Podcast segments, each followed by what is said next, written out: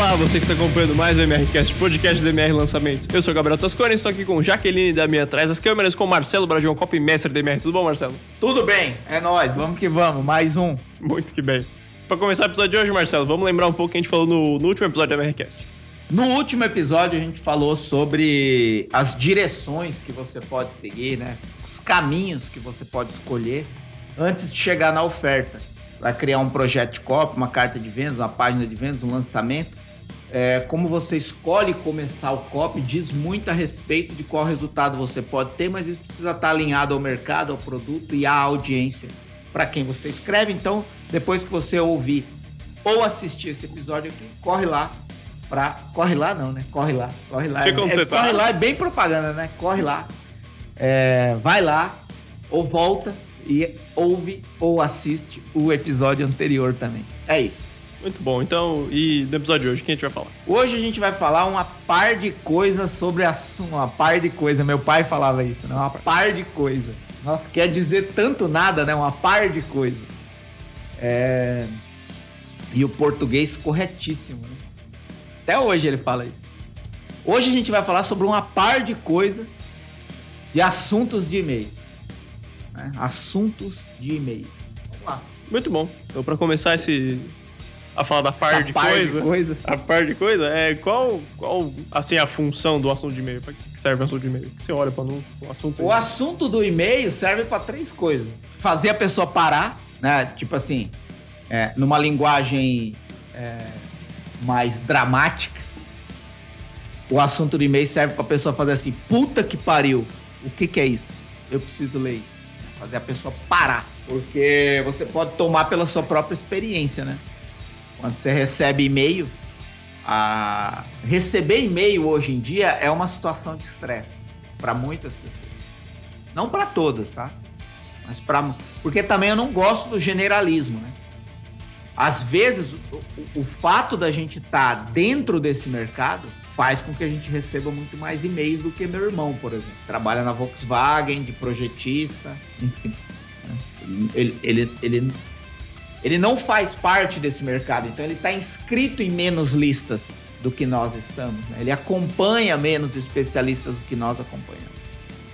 Então, é, cuidado com o generalismo baseado na sua experiência. De repente você está com a sua caixa de e-mail lotada de oferta, porque você está atuando num determinado mercado, está atuando online, já se inscreveu um monte de lista, clicou em tudo que viu, e aí depois ficar reclamando que todo mundo te manda muito e-mail. É óbvio que te manda. Você se inscreveu em 20 listas, e olhe lá se não se inscreveu em mais, né? E tá recebendo e-mail. Mas voltando aqui ao ponto.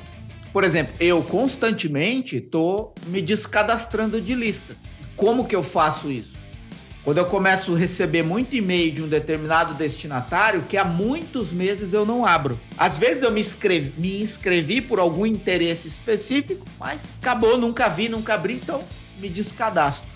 E quando eu começo a me descadastrar, eu me, deca- me descadastro de 10, 20 né, listas. E isso vai limpando, né? Minha... Mas voltando aqui, receber e-mail para muitas pessoas é uma situação de estresse. É, E as pessoas batem o olho correndo, né? Nas coisas hoje em dia. Então, quando você entra no... ou no desktop ou no celular e vê lá muitos e-mails, né? É, A maioria não te chama atenção, a maioria não te faz parar, né? E aí você vai apagando, hospedando, ou abrindo e fechando, só para quem tem toque, que nem eu, que não consegue deixar o e-mail lá, é, um e-mail sem abrir, né? Então eu, abro para excluir ou para guardar em uma pasta, né? Poucos são os e-mails que eu realmente leio. Aqueles que me interessam ou que estão no favorito, alguma coisa assim. E aí o assunto do e-mail, ele é esse esse choque para fazer a pessoa parar. Por exemplo, eu, eu escrevo muito e-mails, muitos e-mails. Às vezes é, eu delego, né? Por exemplo, até e-mails que eu tenho que escrever, às vezes eu delego, né? Para minha equipe, o Gabriel, para Jéssica, para Cristiano, agora para o William. É, mas tem alguns, algum e, e outra também, né? Você não vai acertar sempre, né? No assunto de e-mail. É difícil criar bons assuntos de e-mail. Tem pessoas que têm mais facilidade, outras menos. Mas tem alguns assuntos de e-mail que eu, que eu escrevo que eu mesmo pago um pau. Falo, poxa, esse, esse vai dar bom. Né? Que nem quando. É, nem lembro mais o da minha esposa, lembra que eu falei? É, minha esposa. Briguei com minha esposa por causa de você, alguma coisa assim, não é? É, mas é, é parecido com esse aí. Outro é. A maioria morre na chegada. Tem o das suas férias também, não teve? Então, é esse da é. minha esposa e das minhas férias, uhum. né? É, eu lembro, mas não lembro direito. É, eu também não lembro do assunto. Mas, então, primeira, primeira função do e-mail, fazer a pessoa parar. Que a pessoa tá na correria, recebe e-mail, tá no trabalho, às vezes é, tá na rua, conversando com um amigo, na mesa do almoço, enfim. Normalmente as pessoas recebem e-mail numa situação em que ela já está ocupada. Dificilmente a pessoa está lá sentada na varanda. Ai, aparece um e-mail para eu ler. Nossa, que legal, apareceu um e-mail aqui. Deixa eu ler este e-mail. Que, nossa, este e-mail é do Marcelo. Vou lê-lo inteirinho. É, é o sonho, né? Mas não acontece. Aí o assunto ele tem esse quebra na rotina da pessoa, né? A pessoa às vezes está agitada, está ocupada, está fazendo outra coisa. E aí o assunto do e-mail, quando ele é bom, né? Esse, quando eu mandei o da minha esposa, eu queria lembrar agora, mas não peguei aqui, não, não, não, vou, não vou saber. É, mas eu lembro de um amigo meu que é copy que falou assim: impossível não abrir. E olha, ele é copy, ele deve receber uma tonelada de e-mail, ele já me conhece, mas aquele assunto se tornou, fez o meu e-mail se tornar prioridade naquele momento na vida dele. Ou seja, eu interrompi a rotina dele. Né? Então, essa é a primeira função do assunto de um e-mail: interromper a rotina da pessoa de uma forma tão interessante que o seu e-mail passe a ser a prioridade para a pessoa naquele momento. E aí é óbvio, né? Quando você provoca esse nível de, de quebra na rotina da pessoa e faz ela parar para ler o seu e-mail, você tem que corresponder a isso. Porque se você tem um assunto bom, a pessoa abre o e-mail e o e-mail é ruim, né? É, é, o tal do rojão molhado, né? Você tem um rojão na mão que pode dar 10 tiros, mas se você molhar, né, ele vai acender e fazer. Pff, não vai estourar. A gente fez uma pausa aqui para achar o assunto do e-mail que eu citei.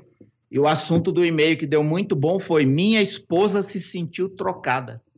Né? E aí o que meu amigo mandou e falou assim: Cara, impossível não abrir, mesmo te conhecendo. É, e aí o que, que eu conto, né? Eu conto a história de um livro que eu levei para uma viagem com a minha esposa. E aí ela se sentiu trocada pelo livro durante a viagem, porque eu me apeguei ao livro de tão interessante que ele era. Só que eu não falo que livro que é no e-mail. Por quê? Porque o objetivo do e-mail é levar a pessoa para uma aula. Então percebe como que uma coisa vai amarrando a outra? Eu interrompi a rotina da pessoa e aí já entro no segundo objetivo do assunto do e-mail. Gerei curiosidade. Esse é o segundo objetivo do assunto do e-mail. Provocar curiosidade. Então, o assunto foi chocante o suficiente para a pessoa parar. Foi interessante o suficiente para a pessoa querer saber mais. Curiosidade. E aí, o terceiro objetivo do assunto do e-mail, conseguiu o primeiro clique, que é o clique de abrir o e-mail. Percebe? Então, os três objetivos do assunto do e-mail: interromper a rotina da pessoa, gerar curiosidade para ela querer saber o que tem no e-mail e, por último, conseguir o clique para a pessoa abrir o e-mail. E aí, no e-mail, eu correspondo a essa expectativa gerada. E eu conto mais ou menos o drama, né? Da relação entre eu e minha esposa numa viagem de fim de ano, onde ela se sentiu trocada por um livro que eu poderia, eu teria a vida inteira para ler mas não sabia, inclusive, quando eu teria outra oportunidade para fazer aquela viagem. E aí eu conto o drama e tal. E aí convido a pessoa para aula, onde eu vou revelar que livro foi esse. Então eu vou amarrando uma coisa na outra. Mas falando aqui de assunto de e-mail especificamente, as três funções objetivas do assunto do e-mail é, são essas, né? É, interromper a rotina da pessoa, chamar atenção, gerar curiosidade para a pessoa dar o primeiro clique. É isso. Muito bom. Então, agora que falou do, das funções, você quer começar a entrar em cada um deles? Deles o quê? Dos assuntos. Rapaz, tem muito assunto aqui. Eu acho que eu não vou falar de todos os assuntos, mas vou trabalhar aqui alguns tipos de assuntos legais. É, se eu não me engano, acho que todos, ou a maioria deles, foi eu que escrevi, exceção de um ou outro. Tem o do hospital, você falou que foi de um livro. É. O resto foi tudo. E eu vou dar aqui alguns exemplos, né? É, não vou entrar aqui em muitos detalhes, mas antes, deixa eu falar uma coisa. É assim, ó. Eu vou deixa eu fazer uma, uma, uma analogia aqui. Eu não vejo as pessoas gastarem tanto tempo e energia para escrever um bom e-mail, quanto elas se sentem pressionadas ou obrigadas a gastar tempo e energia para escrever uma carta de vendas, uma página de vendas ou um script de vídeo. E na minha experiência, isso é um erro muito grande. Você rebaixar a importância de um e-mail dentro de um projeto de copy é talvez um dos maiores erros que você pode cometer. Por quê? É, existem várias analogias para ilustrar isso, tá? Mas eu vou usar uma aqui que é mais ou menos assim. Você tem uma ponte que passa sobre um rio. Um rio de correnteza, para ninguém falar assim, ah, sei nadar. É um rio de correnteza que você não consegue nadar. Você não conseguiria atravessar o rio nadando. E tem uma ponte para você fazer isso. Só que a ponte está quebrada. O que, que acontece? Você simplesmente não vai. Ponto final. É isso que acontece.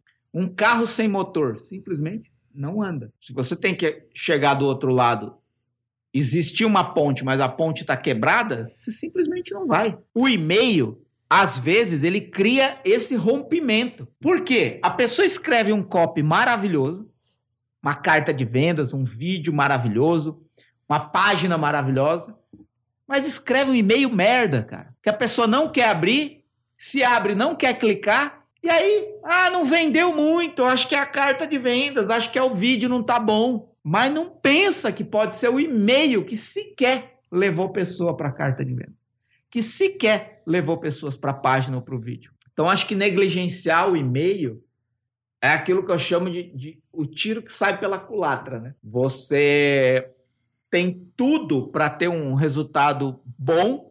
Você fez um copy, gastou tempo e energia para fazer tudo o que deveria fazer para uma carta de vendas, para um lançamento, para um script de vídeo mas aquele elo de ligação que é tão sensível, mas tão importante, foi negligenciado. É, é uma. Eu tô, eu tô querendo achar uma analogia que dê mais o. o é, é, é assim, ó.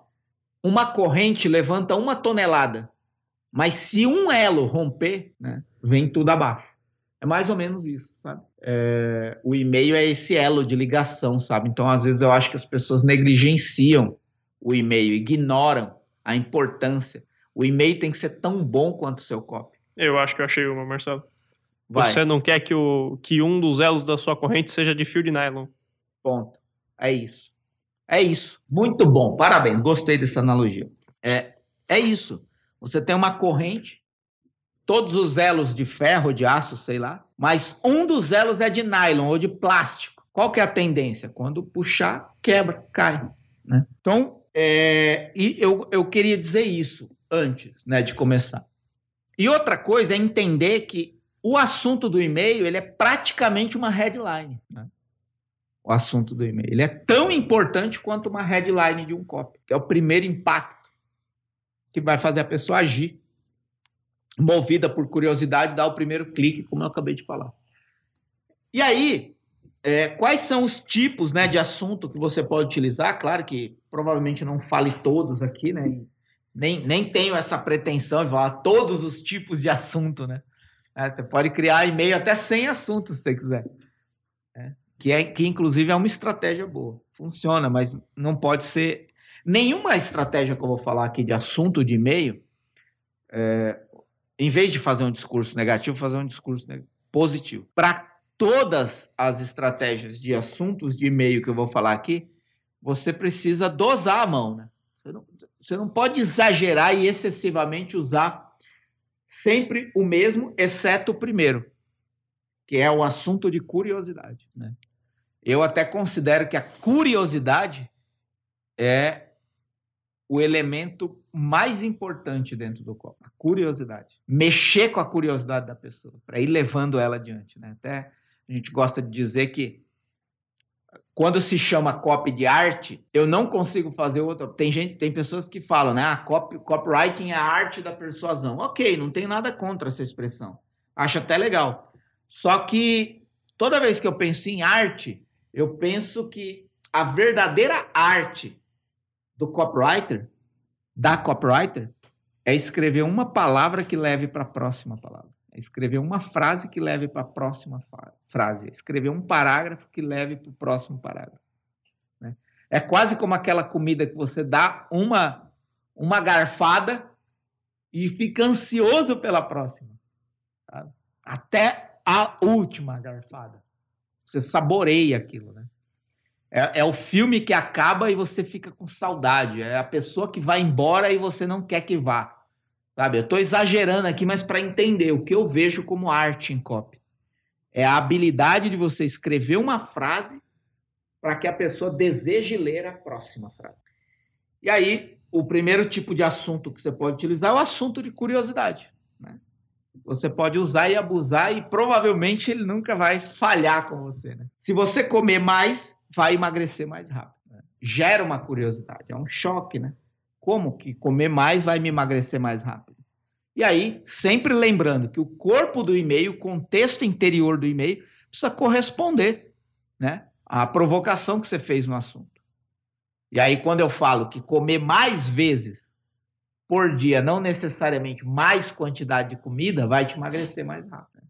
Claro que é uma linha aí de uma das, das educações um dos tipos de educação alimentar que você pode fazer. Em vez de comer quantidades grandes de comida em períodos muito isolados, é você comer mais vezes menor quantidade de comida, para manter o metabolismo sempre ativo. E assim você emagrece mais rápido. Então, essa frase curiosa, polêmica, controversa até, que gera curiosidade, se você comer mais, vai emagrecer mais rápido, ela tende a fazer com que uma pessoa, e aí também tem a ver com o público, com a audiência, uma pessoa que não quer emagrecer, isso não vai ser interessante para ela. Uma pessoa que quer emagrecer, isso pode ser muito interessante para ela. Então, esse é um, o primeiro tipo de assunto. Falar alguma coisa? Segue o jogo. É, um outro tipo de assunto que você pode utilizar é o de benefício. Né? Às vezes você tem um benefício. Ele, esse tipo de assunto ele é muito bom para quando você tem um carrinho aberto, por exemplo, quando você está num período de venda. Tenho um voucher com 100 reais em Bitcoin para você. Meu, isso é um benefício. Estou te dando um benefício. E aí, quando a pessoa abre o e-mail, ela percebe que esse voucher de 100 reais está diretamente ligado à aquisição de um curso de criptomoeda. Se a pessoa comprar o curso, ele ganha um voucher com 100 reais em Bitcoin para ele poder usar. Então, é um assunto voltado para um benefício. Então, se você tem um benefício muito bom na sua oferta, escreva um assunto destacando esse benefício. Outro assunto, notícia. É um assunto de notícia. Isso funciona muito bem. Né? Porque parece que você está fazendo uma. É, sabe é, aquela informação de utilidade pública, né? Tipo, nossa, ele está me, me avisando de algo que eu preciso saber. Declaração do governo agitou empresários e provoca efeito irreversível. Né? Esse e-mail foi enviado para uma audiência que buscava soluções para aumentar o faturamento nas suas empresas. Então, no nicho de empreendedorismo, declaração do governo agitou, agitou empresários e provoca efeito irreversível. Quem é que é dono de uma empresa que não vai ficar interessado em saber qual foi a declaração do governo que provocou um efeito irreversível no mercado. Né? E aí, volto a dizer e vou sempre lembrar disso. O, o assunto do e-mail pode ser bom o suficiente para chamar a atenção da pessoa, fazer ela parar e, movida por curiosidade, dar o primeiro clique para abrir o e-mail. Mas se o seu e-mail não for bom o suficiente para corresponder a essa expectativa, você pode gerar o efeito inverso. Em vez da pessoa admirar você e, e, e tomar você como uma referência, ela vai ter raiva de você, porque você usou aquele assunto de e-mail só para fazer ela abrir o e-mail. E o corpo do e-mail não correspondeu né, àquilo que estava sendo dito. Outro tipo de assunto, assunto de autoridade. Como eu tive o lucro, como eu tive o lucro. Ó. O cara que bate no peito e fala como eu tive o lucro de cinco anos da Bolsa em uma operação. Mercado financeiro. O cara tá bancando a perícia dele, a autoridade dele. Como eu, vem ver como eu consegui, como eu fiz. Outro seria órgão de saúde, Anvisa, elogia nova pílula eficaz contra a ansiedade. O né? que, que é isso? É transferência de autoridade. Você tem uma pílula para vender, por exemplo, um produto de saúde, e aí você liga uma autoridade institucional à aprovação desse seu produto. Né? Isso gera o quê? Autoridade, confiança, credibilidade. Isso meio que leva para um, um benefício implícito também, né? Também. A, pessoa, a pílula ela pode ter acesso à pílula. Um, um, outro tipo de assunto, esse é o que eu gosto, que é inclusive o que a gente falou no, no início do, do, do episódio, que é o, o, assunto de intimidade secreta. Eu adoro. É, que é quando você supõe que vai revelar uma intimidade secreta. Como eu falei, né, é, é, minha esposa se sentiu trocada. E por que, que eu escrevi esse assunto? Esse assunto é recente, né? Sei lá, eu escrevi dois meses atrás. É porque eu lembrei de um assunto que eu escrevi lá no início da minha carreira de copy, em 2014, sei lá, que foi para vender curso de inglês. E eu dei a entender que ia revelar uma intimidade secreta do especialista com o assunto: briguei com a minha esposa por causa de você. E, e aí, meu, Tipo, parece que eu tô mandando esse e-mail para uma pessoa, né? Para aquela pessoa específica. Né? E aí, quando a pessoa abriu o e-mail, é porque o especialista, a esposa dele, trabalhava no financeiro da empresa. E aí ele estava fazendo uma oferta especial do curso com desconto absurdo. E a esposa dele não concordou com esse desconto, porque era como se a empresa tivesse, tivesse tendo prejuízo para que as pessoas pudessem acessar o curso mais barato. E aí ele banca essa decisão e chegou a discutir com a esposa por causa disso. Depois fizeram as pazes, mas tudo a favor da pessoa, de você, para você poder falar inglês mais rápido, né? Para você poder falar inglês com a gente. Então, foi um assunto de e-mail que deu muito, muito certo. Inclusive, o e-mail deu certo, vendeu para caramba a oferta. E aí eu lembrei desse e-mail e falei, pô, vou fazer comigo agora. E aí, para é, divulgar as aulas de quinta, eu fiz isso, né? Minha esposa se sentiu trocada. E contei uma história real, porque realmente aconteceu. Então é muito legal que tudo isso funciona com muito mais eficácia e as pessoas vão aumentar o nível de confiança em você quando toda vez que você provocar esse nível de curiosidade, você conseguir corresponder com algo real. Eu gosto de dizer que as coisas funcionam em copy não porque provocam armadilhas mentais, né? mas elas funcionam quando são reais. Né? A escassez funciona quando? Quando ela é real. A urgência funciona quando? Quando ela é real. A história funciona quando? Principalmente quando ela é real. Ela inspira mais. Ela provoca mais. Claro que existem histórias fictícias que também inspiram, mobilizam, movem, mas as, as reais, né? Aquele, aquele mesmo negócio. Ah, esse livro é de ficção. Esse livro é história real. Hum. Né? Esse filme. Né? Porque se a história real não funcionasse melhor que a ficcional, é, em muitos casos de inspiração, de, de, de, de mover a pessoa, de levar a pessoa a agir, os filmes de história real não começariam com essa simples frase que sempre funciona, baseado em fatos reais. Não, você tem uma impressão diferente. Né? Inclusive, a ficção, você tende a dizer: ah, isso é uma ficção. Ah, até parece que isso aconteceu. Então, você perde um pouco a força. Não estou dizendo que não funciona. Tanto que está aí a Disney para provar que histórias ficcionais funcionam perfeitamente. Mas quando elas podem ser conectadas a histórias reais, elas têm muito mais poder. Né? Então é isso. Outro tipo de assunto, deixa eu ver quantos mais eu vou falar aqui. Vou falar de mais três, três tipos de assunto. Uh, é porque eu falo de todos esses tipos de assunto é, na imersão Cop Experience, né? Falo todos eles. Acho que no canal Cop dele eu falei muito também, né? No último podcast de e-mail você passou por cima também. É. Enfim, aqui não vai dar tempo de cobrir todos aqui, mas depois você pode acessar outros lugares aí. No Cop dele tem.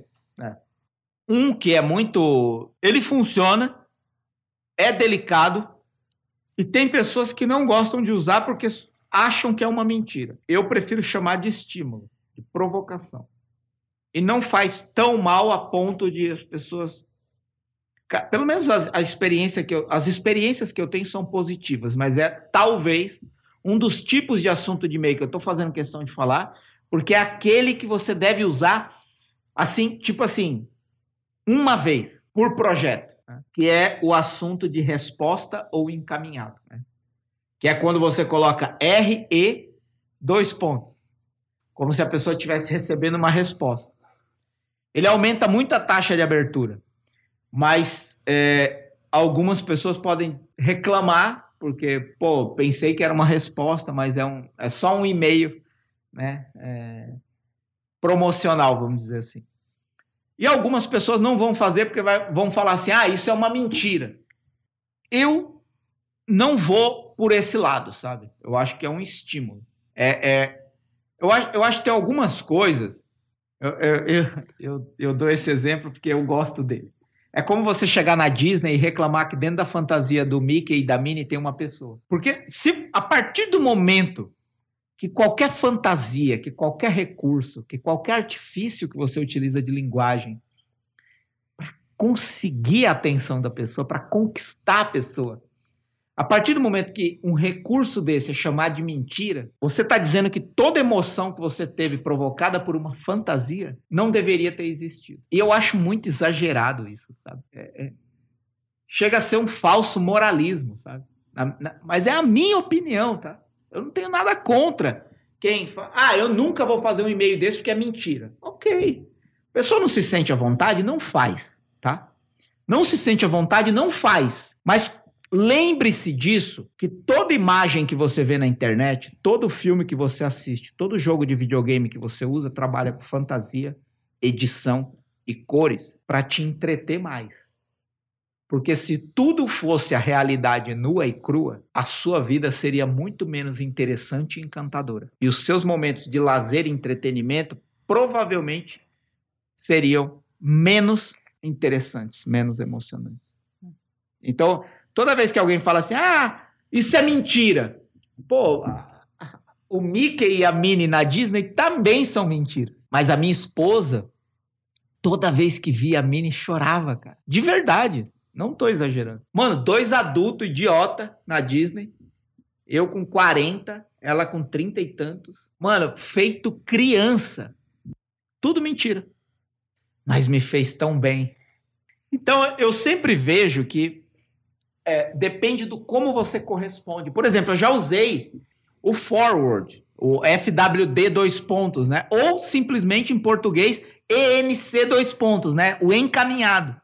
E aí você pode usar né, esse, esse recurso, né? Eu já usei esse recurso e na primeira linha eu falei: desculpa por você ter pensado que esse e-mail era uma resposta a algum e-mail que você me enviou antes. Mas era única e exclusivamente para chamar a sua atenção o suficiente para você abrir esse e-mail, porque esse e-mail não será enviado uma segunda vez para ninguém. Então essa é uma oportunidade única. Eu precisava desse recurso para você ter chegado até aqui. Espero que você compreenda. Percebe? Você pode utilizar um recurso, um artifício e desconstruir ele. E isso vai fazer parte do contexto do corpo do seu e-mail. É, e aí, voltando aqui, duas, duas vezes que eu, que eu. Dois exemplos que eu tenho aqui, né, de resposta e encaminhado. Resposta. Está confirmado o dia 3 do 12? Uma pergunta, né? O assunto do e-mail é uma pergunta. Ele vai como resposta, RE dois pontos, e aí o assunto continua. Está confirmado dia 3 do 12? A pessoa fala, puxa vida, será que eu perdi alguma coisa? Será que eu não anotei na agenda? E aí a tendência é abrir, aí você trabalhar esse contexto para não frustrar a pessoa. O encaminhado, isso vai afetar seus rendimentos. Encaminhado, isso vai afetar seus rendimentos. O encaminhado, ele faz mais sentido do que a resposta, porque é como se você tivesse recebido algo muito importante que você está encaminhando para outra pessoa. Né? Mas ainda assim, utilize com muito equilíbrio para não usar isso sempre, porque aí vai ficar manjado, né? E para quando você usar, você conseguir corresponder no corpo do e-mail. Outro tipo de assunto, prazo ou escassez. Né? É, esse é um tipo de assunto que funciona muito para quando você está assim, fechando o carrinho, né? Tá terminando o prazo de carrinho aberto, de oferta ou, da, ou, ou de venda daquele produto, daquele serviço. E aí, dois exemplos aqui. Restam apenas nove horas, seja rápido. né? Então, é nitidamente urgência, que é focada em tempo. Restam apenas nove horas. Seja rápido, acabou. Às vezes, se a pessoa não está acompanhando o contexto ali, ela nem sabe do que se trata, vai, clica e abre. Falta nove horas para quê? Se a pessoa já vem acompanhando e ela tem um mínimo interesse, aquilo vai provocar ela a agir mais rápido. E outra opção, apenas seis vagas e a oferta não será repetida. né? Isso você pode utilizar tanto para um fechamento de carrinho quanto para a abertura de um carrinho. De um ticket muito alto, por exemplo, você tem só seis vagas de uma imersão ou só seis vagas de uma mentoria individual. né? Então aí você manda prazo ou escassez, apenas seis vagas. A oferta não será repetida. Então, aqui eu estou misturando as duas coisas, né? Que é a, a escassez e a urgência. né? A escassez por si só já leva a pessoa, a, a- tende a fazer a pessoa agir mais rápido, mas quando você aumenta isso com a oferta não será repetida, aí aumenta a exclusividade, né? Pô, isso é exclusivo, isso é único. Não vai acontecer de novo. Eu não posso perder, então eu tenho que agir rápido. São conclusões que as pessoas tendem a construir a partir do momento que é impactado com um estímulo desse. E aí, um outro assunto muito legal é o de micro histórias, né? É você contar histórias bem curtinhas no assunto do e-mail. Eu gosto também disso. É, tem um exemplo aqui, esse exemplo não é meu, mas é um exemplo. Toda vez que eu falo de micro história, eu lembro desse exemplo, porque quando você ouve isso, ou você lê isso, você imagina a cena. E a cena é, ao mesmo tempo, dramática, tensa, mas engraçada. É. Ela fugiu do hospital quando o médico disse: pode passar a faca. Mano, é, é, toda vez que eu, que eu leio ou ouço isso, eu imagino a, a mulher com aquela roupa típica de hospital pulando um muro, cara. Não sei porquê. É porque, tipo, pode fugir pela porta, né? Mas eu imagino pulando um muro, tal o desespero, né? Como se a pessoa tivesse ali meio desacordada, né? E aí o médico fala assim: pode passar a faca. Nem sabe se é nela, né? E a, e a pessoa foge, né? Ela fugiu do hospital quando o médico disse: pode passar a faca. É, então é uma micro história, você fica curioso, né, para saber o que aconteceu com essa mulher, em que contexto isso aconteceu, né? Como a, a saúde do. Enfim, como se desenrolou. Então são possibilidades, né? Claro que não são as únicas, né? Existem muitas outras possibilidades de assunto de e-mail, mas talvez esses sejam os assuntos de e-mail mais funcionais para momentos específicos dentro do seu projeto de cópia ou do seu projeto de venda, e com isso você pode criar funis de venda, funis de e-mails, sequências de e-mails que vão te ajudar muito a vender, a vender mais, a vender melhor. E é isso. Muito bom.